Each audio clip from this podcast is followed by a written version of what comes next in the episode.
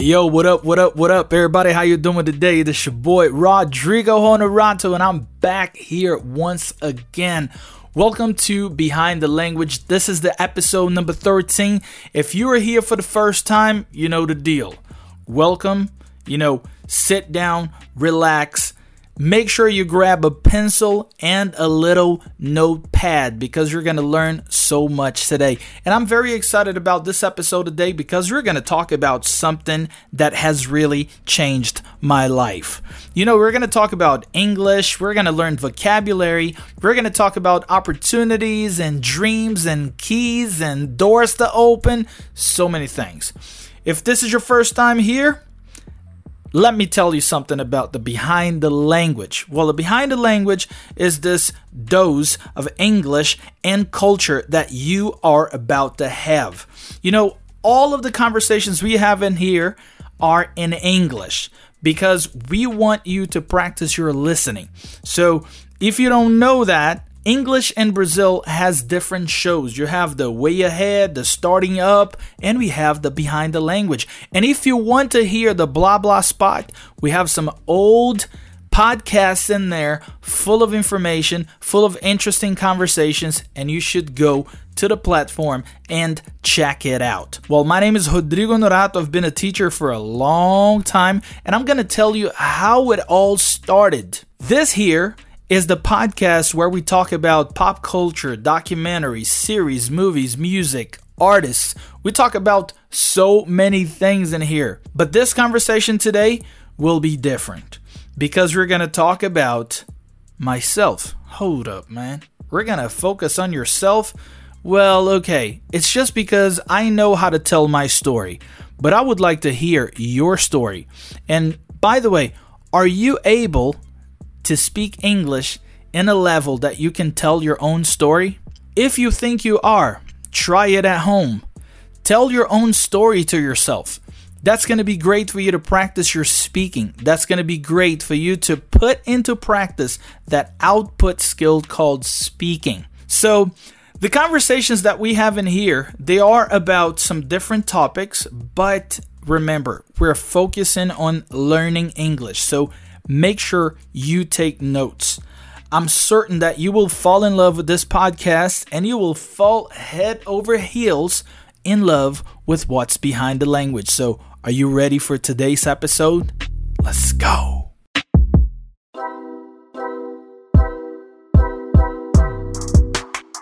All right, so without further ado, if you haven't seen us on Instagram yet, you should go there right now. You can follow me at teacher.rodrigohonorato and you should follow English in Brazil at English in Brazil on Instagram. All right, so the thing is, welcome to Behind the Language episode number 13 and in this episode we will talk about opportunities and dreams. So I have a couple questions in here that I want you to think about, okay? So the first question is Has English ever opened any doors for you? Question number two How can one language be so important for so many people's careers? Well, these are the two questions that will actually lead us to the story and to the end of this conversation.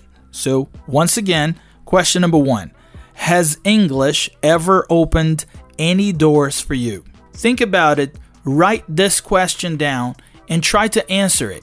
You know, speak for yourself. Just go, well, actually, let me see. Has English ever opened any doors for me? Yes, man. I remember once I was about to travel and they asked if I could help somebody and blah, blah, blah. And ray, ray, ray. You can talk about it, you can practice your English. Second question again How can one language be so important for so many people's careers? Well, I'll tell you how this language has taken me places, how this language has changed my life and gave me the opportunity to build a successful career. So now it's on you. You're going to be answering these questions, and are you ready to have your life changed with this language too? I hope you do. Well, let me tell you something. Back in 1986, oh my god, now you know how old I am. Back in this year I was born. And I was born to a poor family. You know, like my mom used to be a saleswoman at a clothing store. You know, she was working all day long. I don't remember because I was just a baby. But my dad, he was a bus driver in the city where I was born and bred, Belo Horizonte, Minas Gerais, here in Brazil. So these two, they had been working for a long time and they decided to have a second baby, me. So I have a sister who's older, and then uh, I was born in 1986. So imagine, you know, parents that had to work. So you can start thinking about this story like, okay, so he was born to parents that worked, which means that somebody would have to take care of this baby at home, and probably it was my sister. But as I told you, I was just a little baby. I don't know. I just know that my mother, she worked at a certain time and then maybe when I was two or three, she retired. Yes, because my mother had me when she was 44 years old and she had been working for over 20 years or 25 years. But what I'm trying to say is that I wasn't born to a rich family. I wasn't born with a lot of opportunities like so many people have. I was just born, you know, a common little baby to a poor family, to a family that worked really hard. But why am I telling you this? Because I don't want you to think that I was born rich, okay? That was just a common baby. Fine. And I had something that was, I would say, a little bit aggravating, which is I didn't like to go to school. And that's funny, right? Because I'm a teacher and, you know, I love education and I love teaching people, but man, when I was a little kid, I didn't like to go to school. But I've always loved to learn. And you know, I used to have my favorite subjects like geography, history, and of course, English. They were my favorite subjects. I used to love geography, and I think that's when I started looking at maps and atlas and looking at the world and just thinking about it. Man, one day I'm going to go to all these countries. And this is exactly what I've been trying to do. So far, I've been to a couple countries, but this is a topic for another conversation. But what you have to remember is a poor kid born to a poor family, a father was a bus driver, the mother was a saleswoman, and this kid did not like to go to school, but he loved to learn. His favorite subjects were geography, history, and English. Are you taking notes? because this is exactly what I want you to do about your life, okay? I want you to tell yourself your own story. So, after a little while, when I was about 12 years old, I was like in between 12 and 13 years old, my father passed away. Do you know what passed away means? Well, passed away is a phrasal verb that means to die. So, when I was 12 years old, my father died. Yes, the verb is pass away. Another way to say pass away or die is to kick the bucket, which is a funny expression, right? To kick the bucket? Yes. Well, when you kick the bucket, you die or you pass away. So that's why people have a bucket list. You know what a bucket list is? Well, a bucket list is a list of things you want to do before you die. So if somebody has a bucket list, they have a list of things that they want to do and they don't want to die before they do it. For example, one of the things I have in my bucket list is to go to Japan. I really want to go to Japan. I want to experience the cherry blossom festival. I want to see the sakura blossom. I want to see, you know, the culture. I want to experience that culture because, you know, it's something that really has caught my attention for many years, so I really want to go there. So it's in my bucket list. Another thing that I have in my bucket list is to have a BMW. I want to have this car because I think it's cool, I think it's beautiful, and I'm working really hard so that one day I can have it. So before I die, I really want to have a BMW. So that's something that's also in my bucket list. So, what is on your bucket list? Let me know. So, after that, I had everything to have a terrible life, right? Think about it. Poor kid, born to a poor family. The father had to work all day as a bus driver, mom had to work all day as a saleswoman, didn't like to go to school. Oh, but there's something positive in there because you like to learn. And then you lose your father at the age of 12. Oh my God. Everything to have a terrible life. So you see that the beginning of my life was really fun, but I had, you know, a couple issues that I had to deal with. No money, no education yet, now, no dad, and my lack of interest in going to school. And on top of that, I grew up in an okay neighborhood, but it was surrounded by drugs and the likes, man. You had, you know, people dealing drugs, you had people that become criminal. Man, you know, that was that was just crazy. But when you have a plan and when you know where you want to go with your life, you're going to do everything you can even if the situation is not favorable. So, when I was 17 years old, that was my first time at an English institute, at an English school, like a real one, to have only English classes. And of course, I'd had uh, English classes in my regular school, but you know, regular schools in Brazil teaching English, unfortunately, people are not ready to teach, and some people are not ready to learn. Of course, I'm not talking about all the teachers and I'm not talking about all the students. I'm talking about my personal experience. I wasn't ready to learn. My teachers were not really ready to teach because the kids were very, very messy. We just wanted to mess around, we just wanted to play around. So that was difficult for the kids to learn, difficult for the teachers to teach. Well, at the end of the day, nobody was fluent after fundamental school, after elementary school. But when I was 17, I was there in my English Institute, and that was something cool because my friend gave me the scholarship.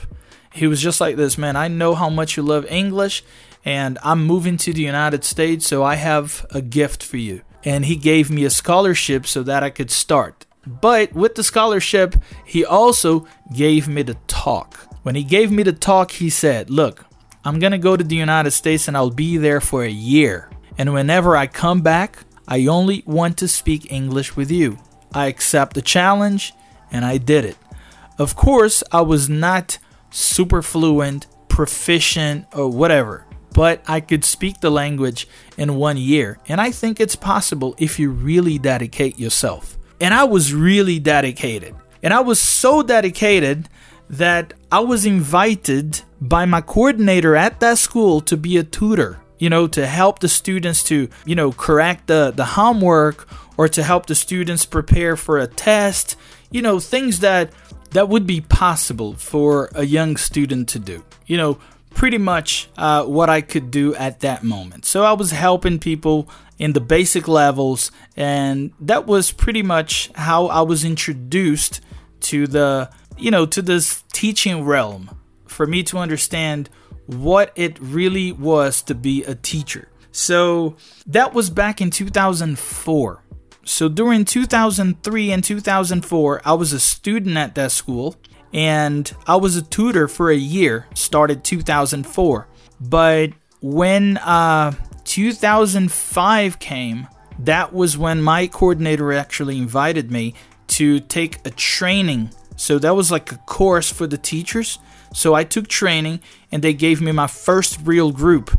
And that was exactly in the beginning of 2005. So that's when I called the beginning of my career as a teacher. So in 2006, I started college. And by then, I knew exactly what I wanted to do. I knew that I wanted to be a teacher and I wanted to study linguistics. I wanted to study literature. I wanted to study different languages. So after that, so many things happened in my life. You know, uh, I could go to different countries. I went to the United States. I went to Hong Kong.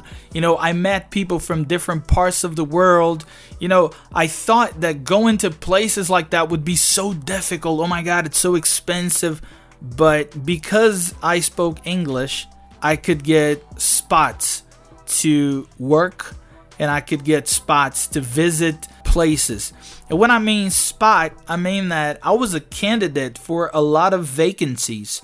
And then I got my own spot to be a camp counselor, to work at different office, you know, so I had a great time. Well, also, when I came back to Brazil, I lectured at different colleges here in Brazil. I was a teacher trainer for a while and I opened my own school. And I was a teacher trainer for Oxford University Press with the school and with the group of teachers here in Minas Gerais. And believe it or not, I taught eight years at UFMG in a linguistic program in there, in a language program that taught English, Spanish, and French. So look at how amazing it is. That little boy, born to the poor family, didn't like to go to school. He grew up to learn a language, and this language has opened so many doors for him to do all of these crazy things. So I didn't have to be rich, I just had to know that language and dedicate myself to it.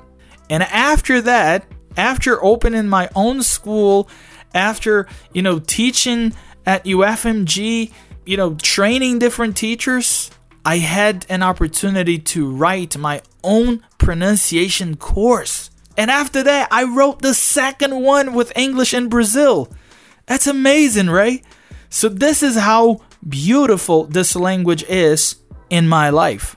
This is why I love this language so much because this language has given me the opportunity to do th- you know, so many things, things that I wouldn't even believe when I was a kid. You know, sometimes I imagine myself going back in time to talk to my younger self, to talk to myself when I was, I don't know, 10 years old. And I just say, look, man, whenever you grow up, you're going to be a teacher. You're going to open up your own school. You're going to travel the world. You're going to talk to people from all over the world. You're going to change people's lives. I would just look at myself and just go like this Man, are you crazy? My father is sick. I mean, we don't have money. We don't have anything. That would be crazy like that. But English has changed the course of my life. And that's what I'm inviting you to do. Learn this language, study this language, dedicate yourself to this language because this language will take you places you've never imagined before. This will give you opportunities that you never imagined before. But let me carry on with this because, as I told you before, English has really changed my life, but nothing has been handed over to me. Like, oh, it's going to be really easy. Uh, you know, you're going to go down the path, and this path is going to be very smooth. No, there was like a lot of books reading, a lot of movies to be watched, a lot of series to be watched, documentaries. I still do this every single day. I have listened to a lot of podcasts too. So I've always wanted to create my own podcast.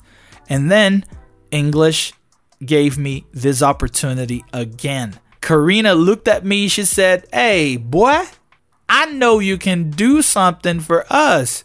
What do you think about having a show called I don't know. You decide and say, well, behind the language, so I can talk about culture, I can talk about history and all that. And she gave me this opportunity to be here at English in Brazil with my own podcast show. Look at how amazing it is. But you have to understand that I am a go getter. You know what a go getter is? A go getter is a person that goes and gets it. it. Is not a person that sits idly by waiting for a person to give things to them. You just go and you get it yourself. You just go and you do it. So the thing is, the point I'm trying to get across with is that you can do whatever, whatever, and I mean whatever you put your mind to. It doesn't matter how hard your life may seem to be right now. Maybe you're looking at yourself right now and just going like this, oh man, I have nowhere to go. I don't know about my career. I don't know whether I will have money or not. I don't know. I don't know. There are a lot of I don't knows at this moment, maybe. And you just have no idea where you're going to from now on. But I'm going to tell you something. Dedicate yourself to this language, and this language will take you places. this language will help you with your career. This language will help you make your dreams come true. Okay, in the beginning of this podcast, I asked you two questions. The questions were Has English ever opened any doors for you? And the second was How can one language be so important for so many people's career? So now you know the doors that English opened in my life. And now you know how important this language has been for my career. But I want to know yours. All right, so just go to my Instagram at teacher.rodrigohonorato and let me know, yo, man, I listened to the podcast, man, episode number 13, where we talk about opportunities and dreams. And these are the doors that English has opened in my life. You know, so let me know. Let's interact. But I do have more questions here. Look at this. English has been the key to open the doors I have bumped into. You know, so English has been the keys to open different jobs, different opportunities, uh, trips to different places, even to have my fiance today. Without my English, I wouldn't even meet her. You understand me now? So, the next question I have, the question number three is What are your keys to open your doors? Well, do you need English? Do you need a specific course? Do you need higher education? You need money? You need motivation? What are they? What are your keys to open your doors? And now that you know what they are, now that you have thought about them, what have you done to get a hold of those keys? So, this is something for you to think about. All right, so today we have seen uh, vocabulary. We've seen the verb pass away, which means to die. We have seen the expression to kick the bucket, which means the same thing. We talked about the bucket list, which is a list of things you want to do before you die. You have seen the expression go getter, which is a person who goes and gets it a person who's not sitting idly by waiting for somebody to hand things over to them. The person just go there and and do it. You know what I'm talking about? All right, so I asked you four questions. Has English ever opened any doors for you? How can one language be so important for so many people's careers? What are your keys to open your doors? And what have you done to get a hold of those keys? So, apparently, we're coming to the end of another episode of Behind the Language, your dose of English and culture. Make sure to follow me at teacher.rodrigohonorato on Instagram. I'm Rodrigo Honorato from English in Brazil. Thank you very much for being here with me. See you around.